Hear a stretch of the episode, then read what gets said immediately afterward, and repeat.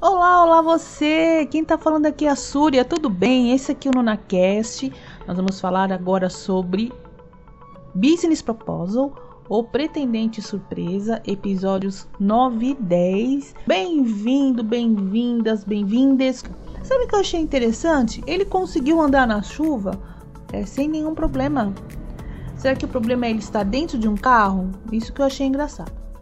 Mas enfim, ele conseguiu superar o obstáculo da chuva junto com a Ari. E ela foi uma fofa porque ela tinha entendido que era um problema sério, que ele tinha esse gatinho com o negócio de chuva e tudo mais. Mas tivemos ótimas surpresas, né? Com a prima maluca da, da Yanxi e falando inglês, português, eu tava vendo a versão dublada, a versão dublada também tá bem divertida. E foi lindo saber que ele, ele foi apadrinhado pela família do Teimu. Eu acho que não sei, eu não entendi certo. Quem estiver vendo, por favor, me corrija. Ele não foi adotado na realidade, né? Ele foi apadrinhado. Eu não sei se ele morou com a família ou não. Então, acho que ele não foi considerado irmão. É isso? Entendi direitinho? E lindo aquela sequência dele chamar a madre de mãe. Eu achei tão doce, gente. Nossa, que delícia isso, né? Ela é a mãe de todo mundo lá, daquelas crianças, né? E ele queria apresentar para a mãe. Eu adorei.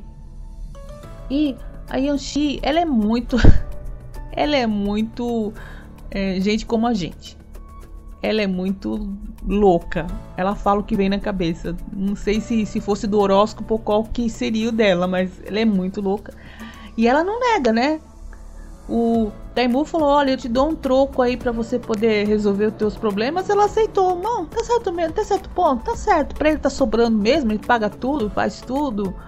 E eu achei divertidíssima a ideia, né? Dele também trabalhar, dele pegar e lá ajudar, pegar a mão na massa, ver que ele também trabalhou, que ele se esforçou. Isso daí eu acho legal. Mostrar que nem sempre as pessoas que são bem sucedidas eh, nascem de berço de ouro. Algumas conseguem chegar até lá com muito esforço. Agora, o que eu realmente.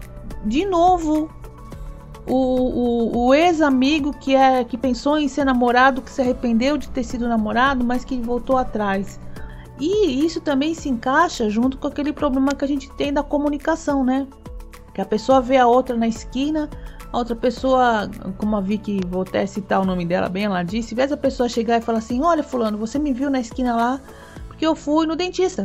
Fui comprar pão, fui comprar cigarro na esquina, não estava fazendo nada de sério. E de novo o problema da pessoa ter medo de falar. E isso daí dá confusão na certa. Tanto que o negócio foi tão grave que no final é, o Taimu ele ficou, com, ficou tão nervoso com a ideia de que o avô descobriu a identidade da Ari que pelo menos até onde eu estou acompanhando. Falei para vocês, eu não estou acompanhando por fansub, eu estou acompanhando pela Netflix. Ele teve acidente de carro, não sei se ele machucou alguém ou se ele se machucou. É, eu só vou ver no, no episódio 11, que estou aqui ansiosa para saber. Mas é isso também. Uma, e uma outra coisa que eu coloco como curiosidade também, meio cultural, e eu já tô vendo isso também em Clima do Amor, mas de uma maneira colocada é, um pouquinho errada e tal, mas ai, eu estou namorando com um colega de serviço, isso não pode, as pessoas vão fofocar. Vamos ver o que a Vicky achou desse episódio. Eu amei os dois episódios, como sempre, tá sendo sensacional. Estou correndo as unhas aqui para saber o que vai acontecer. E quem tá falando aqui é a Suri, esse é o NunaCast. Vicky, agora é com você. O que, que você achou? Certamente você vai falar do nosso querido secretário Tchá. E eu também acho que ele é um fofo, gente. Ele é maravilhoso. Então o troféuzinho fofura vai para ele essa semana. Beijo para vocês, Vicky, agora é com você. Olá, Súria! Olá, galera! Eu sou a Vicky, esse é o NunaCast e é a minha vez de falar sobre os episódios 9 e 10 de Pretendente Surpresa, que continua lindo, continua fofo. Pois é. Jornalista é tudo meio puxa-saco na Coreia, já repararam? Tudo bem que ela faz umas perguntas extremamente indiscretas, aquela, aquela jornalista, mas eles fazem, vocês já viram entrevista? Eles fazem. Ah, mas você é incrível. Ah, eu aposto que todo mundo que está assistindo acha que você está lindo. Eles falam umas coisas que assim, eu não vejo no Ocidente. O povo não puxa saco daquele jeito, né? Aquela diretora show é um porre, né? Ô, mulherzinha chata, mas eu gosto como ela fala inglês. Eu adoro os negócios que ela fala inglês, que sai escrito na tela, e aí metade coreano, e aí que vai ser metade em português. O que na verdade me lembram algumas coisas que se você tá vendo dublado, você está tendo um pequeno problema, do tipo. Não é Sunday Netflix, é Sunday. Sunday é como se fosse um chouriço. É tripa, ou de vaca, ou de porco, recheado de carne, ou de vaca, ou de porco, e com sangue cozido. E aí, Sunday. Não vai pagar Sunday pra ninguém. Na hora da dublagem, o negócio pega. E aí você me faz uma dessa, todo mundo vai ganhar sorvete? Não, todo mundo vai ganhar espetinho. Outra coisa, pode ser mandu, pode ser guiosa, pode ser bolinho, mas dumpling. Dumpling é em inglês, meu povo. Não. E se você assistiu dublado, você perdeu as várias referências ao BTS.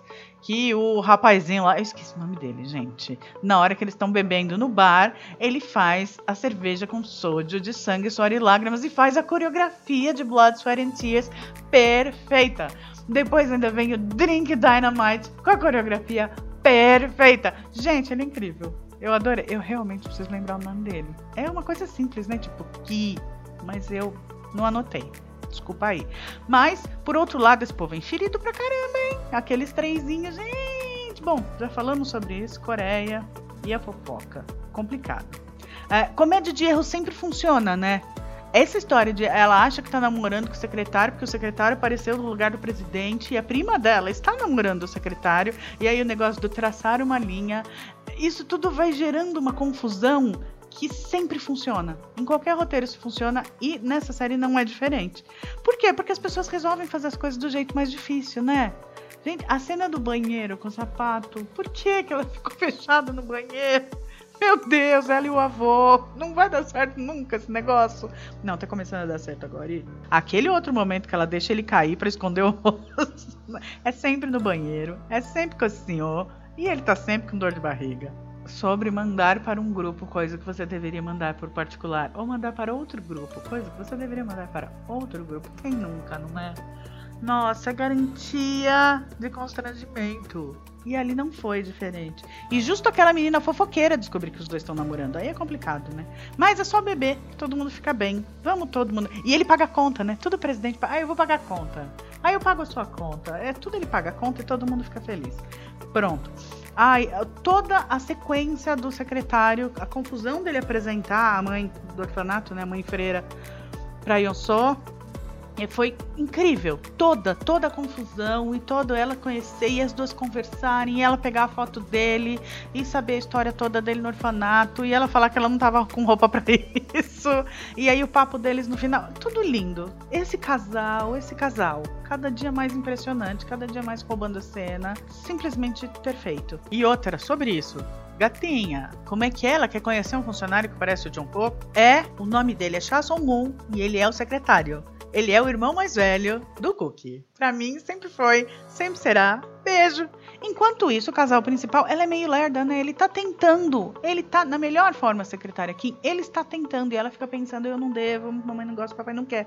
Mas foi muito bonitinho ela fazendo todas as coisas assim, tudo dentro, né? Pega o metrô, vai para as flores, não sei o quê, porque ela tava ouvindo que ainda tava chovendo. É muito fofo. E depois ele perguntando há quanto tempo ela sabia.